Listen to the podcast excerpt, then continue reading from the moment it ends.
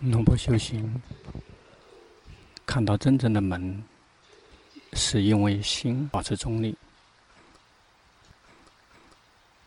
切入到行舍支的阶段。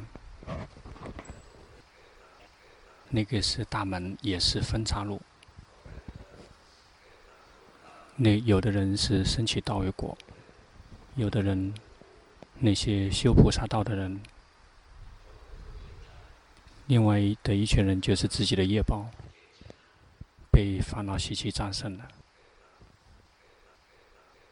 修行最重要的点是保持中立。如果无论是奢摩他还是毗婆舍那，在奢摩他的阶段，我们起步修行的初级阶段会有快乐，心越来越宁静。这个法喜消失，只剩下乐。但心真正的快乐之后，就会切入到中舍，保持中立。快乐是很粗糙的，一定要修行才能够看到快乐是非常粗糙的。中舍比快乐更加的细腻，中舍。可以称之为是一种快乐，但是它比一般的快乐要更加的超越。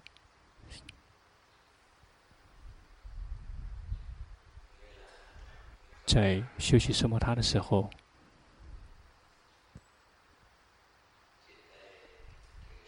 心进入到思禅，就会来到中舍的状态，保持中舍的心，心。真的是准备好开发智慧了。如果我们去看三藏经典，就会讲到进入禅定。初禅是由寻有思，喜乐一心。来到二禅的时候，已经断了寻跟思，已经再不会去寻跟思跟所缘在一起了，心已经放下了所缘。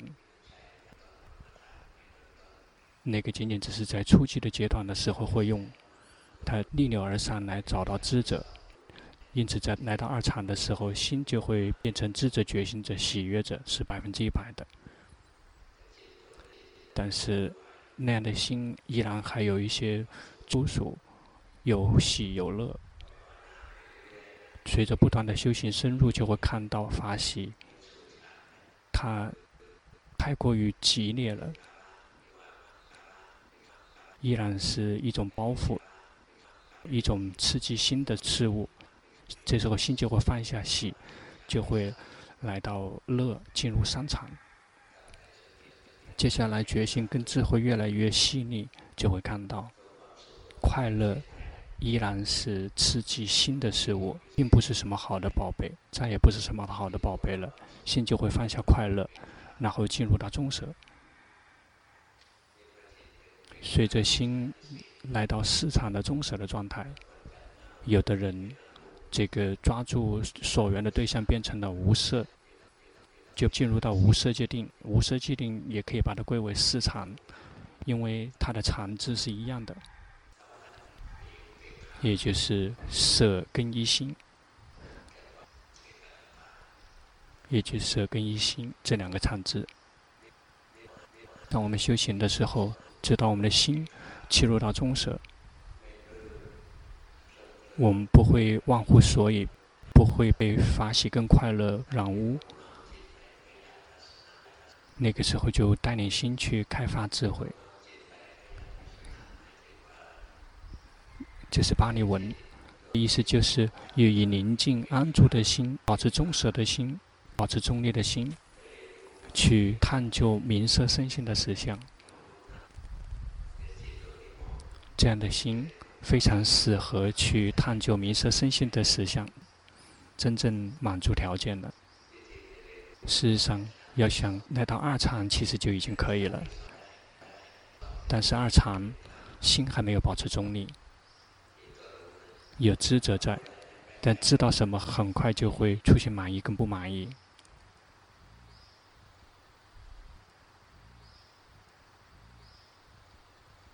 因此，一旦心来到中舍的状态，没有迷失与法喜跟快乐，我们就需要继续开发智慧，去观身，如身本来面目的观身，如心本来面目去观心，这个是开发智慧。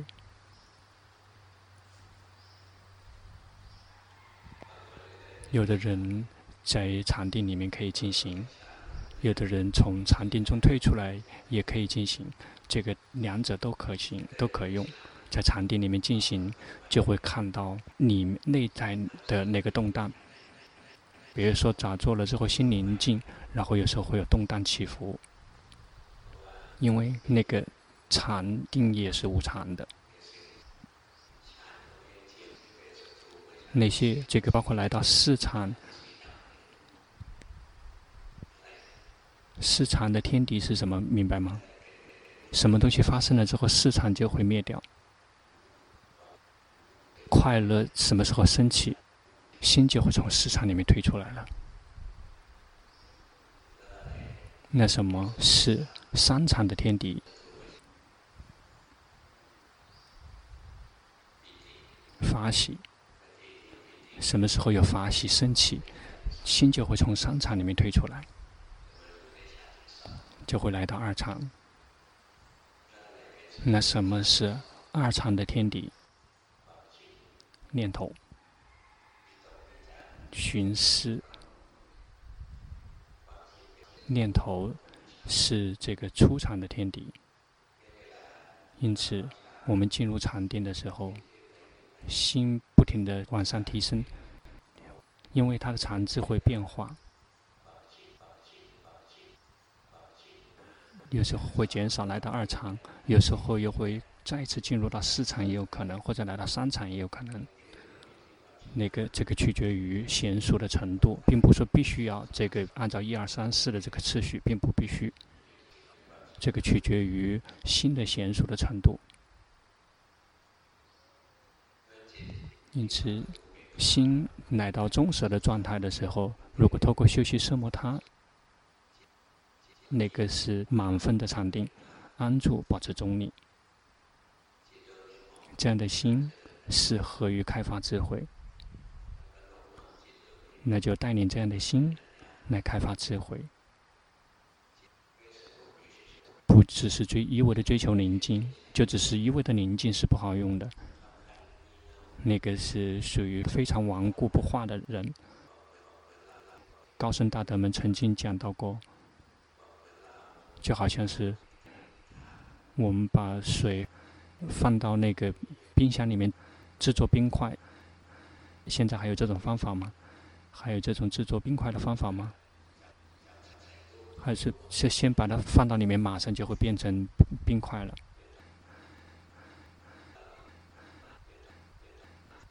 我们把水放到那个盆里面，一格一格的把它放到那个冷藏室。一旦变成冰块，拿出来放到外面，然后就只是放在外面。一旦这个冰化掉了，再次放到冰箱里面，这种愚蠢吗？这个称之为愚蠢。做什么东西了之后没有发挥它的价值，获得了冰块，一定要把冰块拿来用；获得禅定了之后，一定要把禅定拿来用于工作。真正最适合禅定的工作是开发智慧。有的人说进入到禅定了，之后去看鬼，鬼在这里，在那里。这个鬼，这个想吃这个，那个鬼，这个是这个人的亲人。这个称之为这个非常低俗。这个本来可以发挥更大的利益的，结果只是。并没有指责这一类人，因为那是他的职业，他的赚钱的方式，那是他的事情。但是我们作为修行人，我们修习禅定是为了要看到那些东西。那有宿命通，那个龙婆根本没有任何的兴趣。为什么没有兴趣？因为龙婆曾经见过。那他号称他自己是这个某一世古皇，那个帕内人爽。有很多人，超过几十个人说他是那个龙婆看了一下，那个不可能，根本不可能说是某一世皇帝，根本没有任何的皇帝的影子在。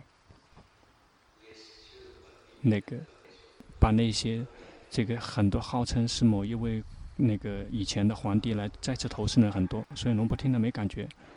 谁是什么来出生的不重要，重要的是当下这一刻是什么，当下这一生在做什么，当下才是最重要的。因此打坐了之后，升起了宿命通，根本没有任何的兴奋的。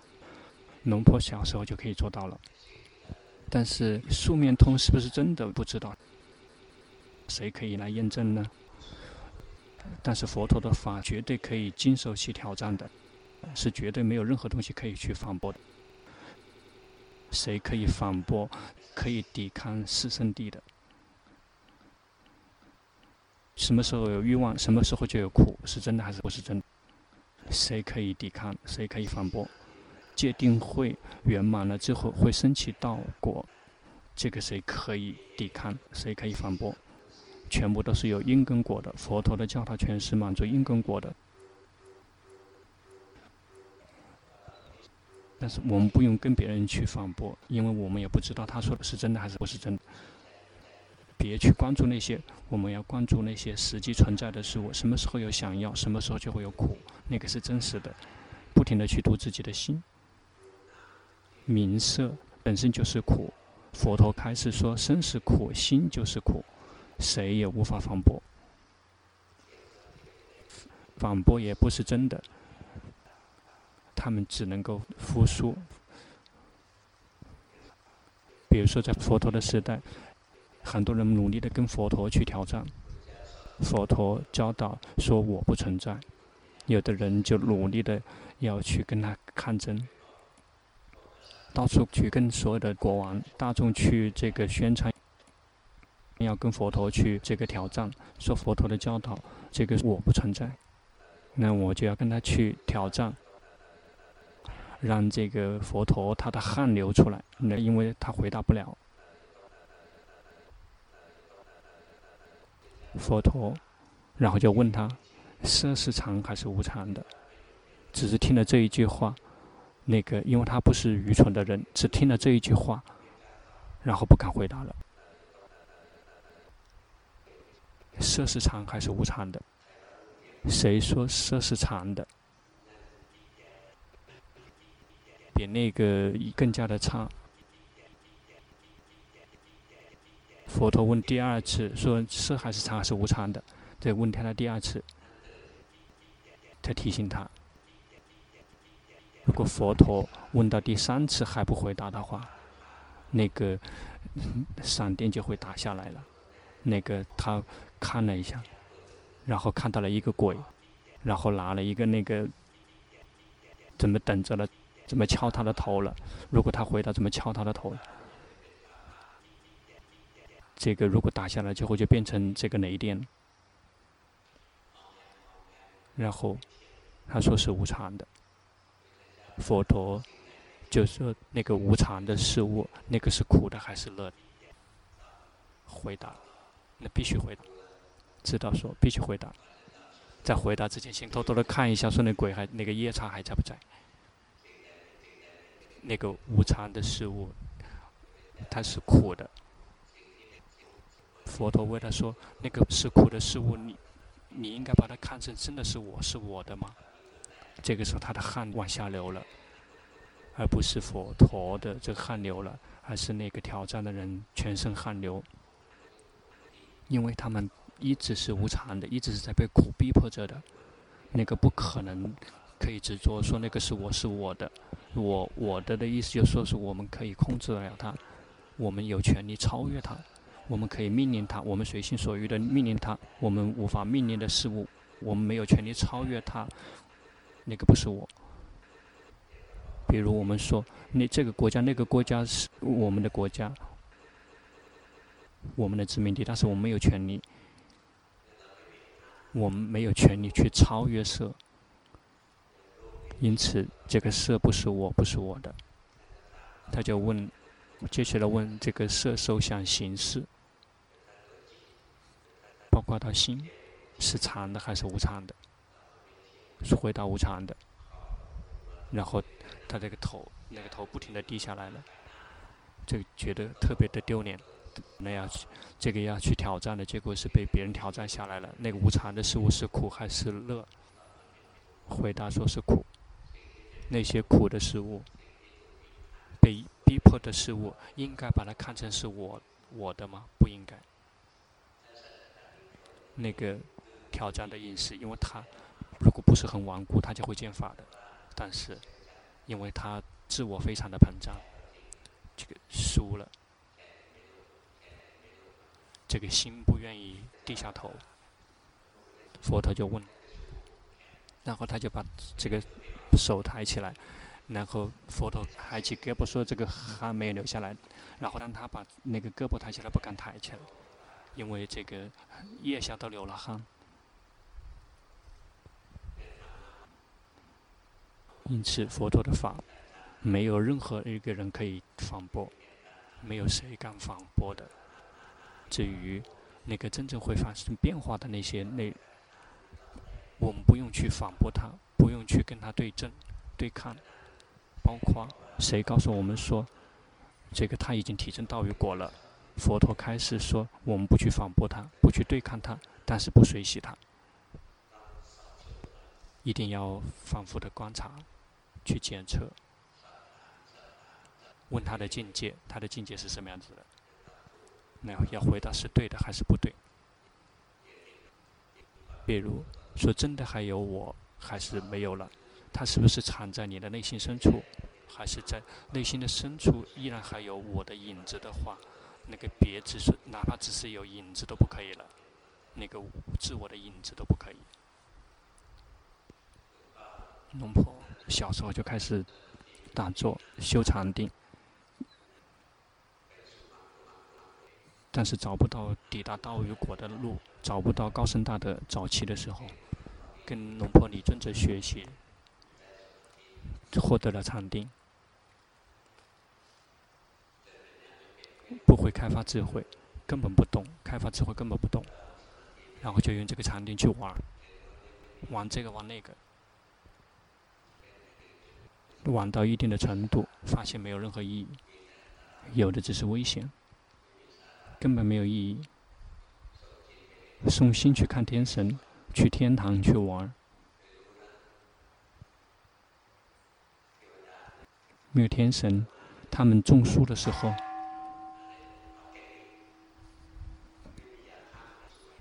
他没有什么杀虫剂之类的，非常漂亮。而且他们种的是每一块地方，而且望不到边。全部都是一样的这个花朵，这看而且看下去还没有土壤。他们这个种花种草根本没有土，我们现在已经开始跟着他们了。我们这属于太落伍了。农坡已经在小时候就看到了，看到了之后怎么办？那只是看到而已。看到天神的这个房子非常的豪华，我们也待不了。他们吃的很好，但是也不可能跟他一起吃，就好像我们是一个穷人，我们是一个穷人去富翁的家，有的只是去看他们，最后那个为什么要去看他呢？我们就自己过自己的生活，并不一定要去看别人。而且那时候龙婆害怕鬼，一旦见到天神不怕，但是害怕见到了鬼，那被鬼骗了怎么办？有一个大人在家里面，有个大人，他如果这个害怕鬼的话，就念这个经。你们想知道吗？想得到吗？如果不想的话，就不告诉你们了。如果想得到的话，才会告诉你们。念这个经咒的话，这个鬼就会呆住了，然后这个哪里也去不了，就消失不了。然后龙婆说：“这个我不要。”那龙婆。那个如果也消失了之后，他变僵硬了，然后这个一动不动，这个经咒不要，咒语不要，这样的咒语念了之后，这个鬼这个消失的那个咒全忘了，只是知道的只是那个念了之后，这个鬼不不跑。那打坐了之后，心往外面跑，然后去看到鬼，不知道怎么办，就害怕。从那时候开始，打坐了之后，就再也不愿意往外跑了。心就不会超过自己的身体。如果心跑掉，也只是在身体里面跑。比如，心跑到头发，试着做一做，送心来到头发上。自己的头发，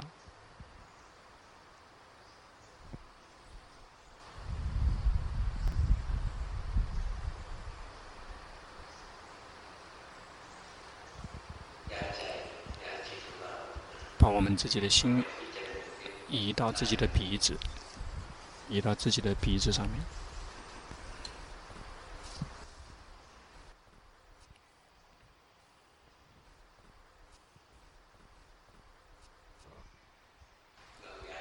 试着这个把它移到这个左手的手肘，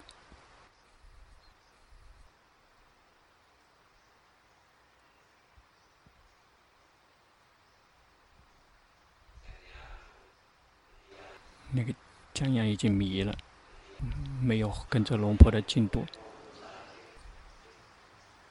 来到自己的这个右手的大拇指上面。这样，够了。刚才我们感觉到了吗？我们的心去到哪里哪里？这个我们刻意的，我们修行的时候刻意的把心放到这里，放到那里，就在身体里面玩。这么来演练也可以。接下来心一旦跑掉，我们能够记得心跑动，心跑到头发。最开始，我们以为要看很久，不是。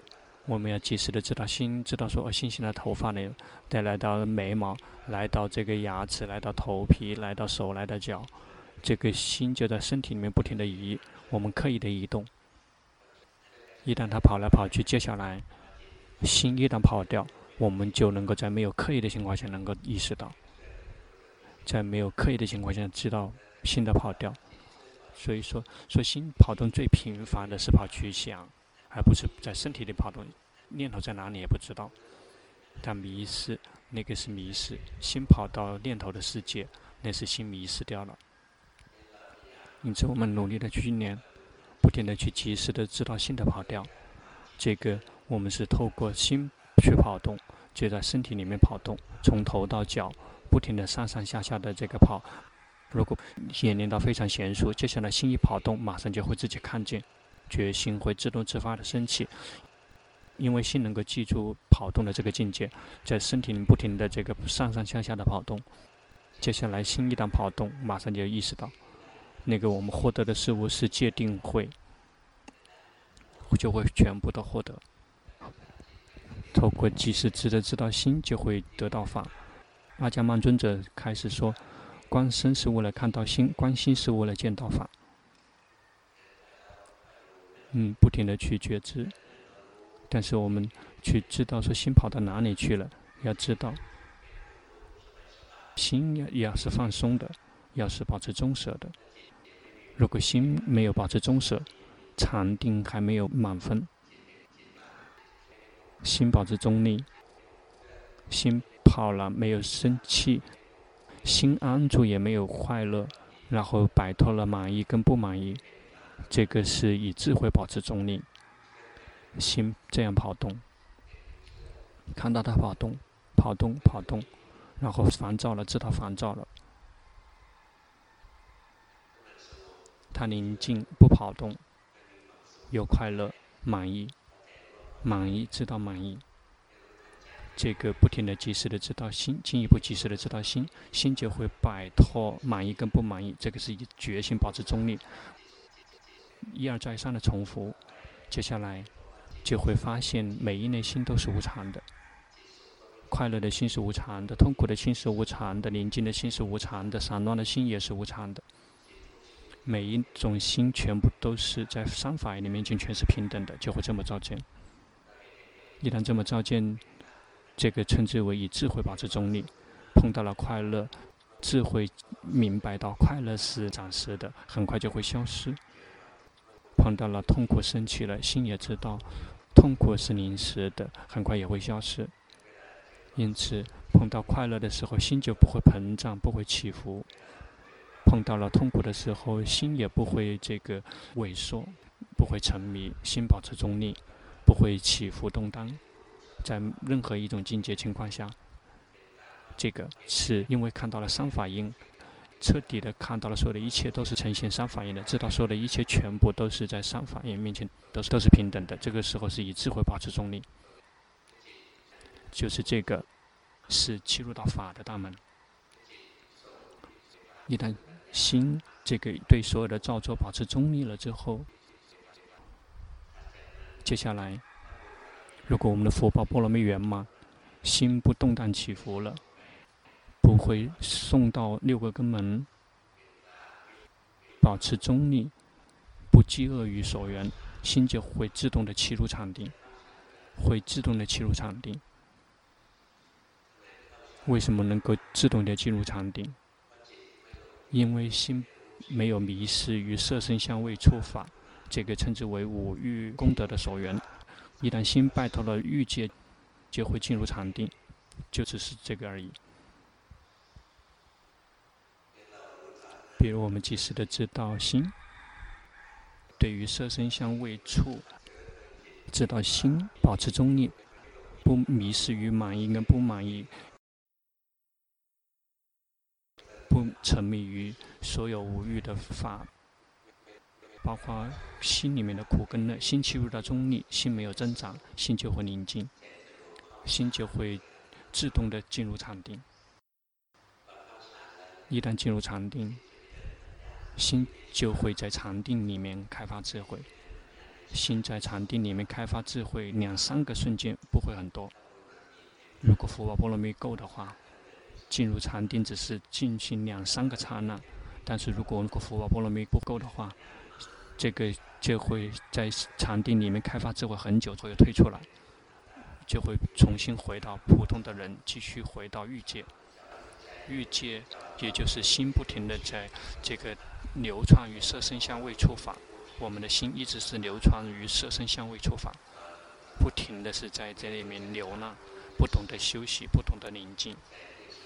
宁静的心会摆脱无欲，就会来到色界和无色，或者是无色界的，成为这个梵天。心保持中舍。如果福报波罗蜜够的话，智慧只是开进行两三个瞬间。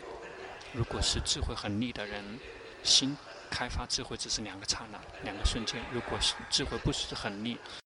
心一定要开发智慧，三个刹那，他需要学得多一些，一定要学得多一点。那之后，心就会放下对所缘的感知，那个是在禅定内在的所缘，那个心就会放下，逆流而上，来寻找资源数。那个不是找在找智者的心，智者的心已经放掉很久了，这个时候是资源数。那个放下所缘。他是放下了时间，逆流来找资源数，那但是还没有抵达资源数，还没有抵达真正的法，那个是属于跨越这两者的接缝，那个说世世间也不是，处世间也不是，那个他们的这个连接处，就好像是我们坐船，一一艘大的船。我们这个要从船上准备这个上岸的时候，一个脚在船上，一个脚准备跨到岸上的时候，那个在那个中间接缝，有一个脚已经离开了船，另外一个脚它是还没有离开那个这个岸，这只是那么一瞬间的中间的接缝的状态。心有智慧，那个称之为这个要跨越的那个智慧。要跨从这个凡夫的境界跨越到圣者的阶段，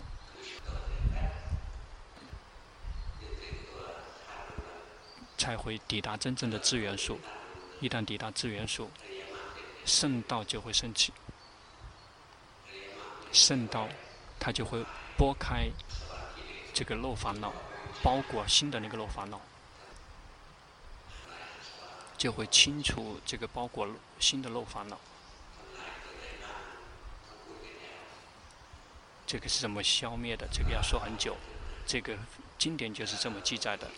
但我们真正的去修行的时候，不太相信，因为那个看起来好像很难，也许是龙婆太愚蠢了，这个跟不上那个经典，并没有说经典是错的。那就自己去探究、去学习。我们只需要知道说，如果还有烦恼存在，还有苦还在，就需要继续用功。一旦漏烦恼这个剥开了之后，那个包裹的那个新的那个事物，那个真正藏在里面的是那个十个结全藏在里面被清除。起步的阶段会清除三种。这个生净结、疑结、戒禁取结。第二次的时候，呃，一个就够了。我们大家只要一个都还得不到。一旦清除了烦恼习气，那个心就会获得这个回报，质质质元素就会空、光明、愉悦。有三步：空、光明、愉悦。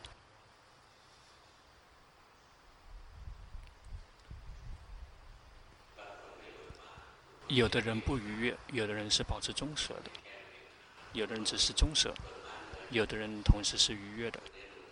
这个龙布顿长老称之为“心笑了”。为什么他说他笑了？他笑是为了来表示他的存在，这是龙布顿长老的开始，而不是龙婆的开始。否则别人就会攻击龙婆。那个，如果你要说这个要攻击长老，龙布顿长老，那你去攻击他。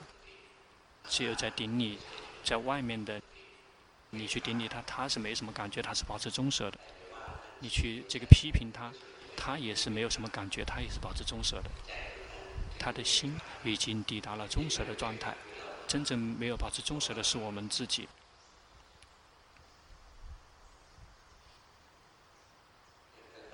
要慢慢的去修行，修行到某一点，我们的心就会抵达法。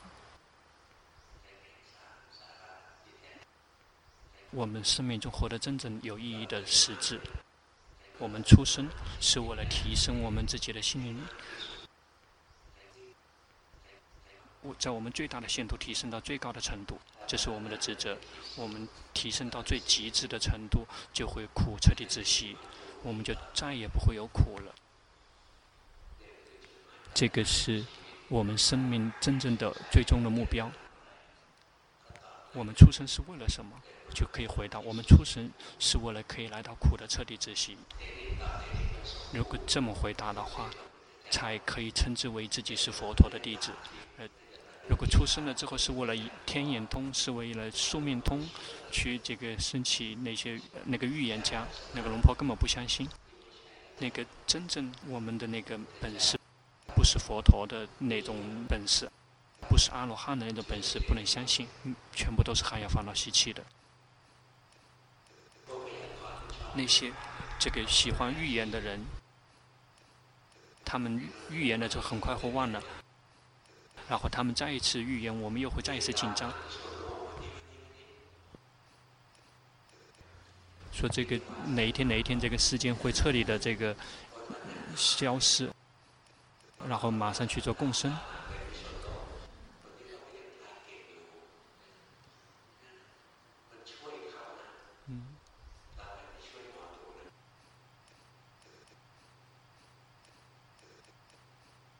那些所谓的预言家说，这个曼谷要这个发生水灾，要被水淹掉，已经很多年以前了，就预言。那个时候大概是在十年以前，他说接下来一年就会这个水就会来到这个三层楼的这个程度，全部都淹掉了。有好几个人，我们在这好几个人相信了，包括出家人也有，包括居士、出家人都相信说要来的，淹到三层楼，那三层还少了，三层五层。他有没有被淹掉？但是我们就忘掉了，对吗？这是哪一个人预言的？某一个人？那他就是通过这个方式来赚钱的。那些修行人，有的人也会喜欢去预言这个预言那个，真是不懂事儿。当下都不知道，还怎么会知道未来呢？因此，什么东西全都有因跟果。佛陀的法是不会有任何变化的，全都有因跟果。因此，我们维持生命的时候，一定要懂得因跟果。别这个成为那个所谓听到某一个消息就会兴奋，说这个好那个好就相信了。现在是那个不吉祥的人，现在全都不行，现在这个也不好，那个也不好，这个经济会坍塌了。去看那些各种各样的新闻，会发现这个最近我们比较强大，那些比较稳定，然后我们就会很紧张。这样那样的，去吃饭吧。这个时间更久就会苦了，苦了之后嗔心就会生进来。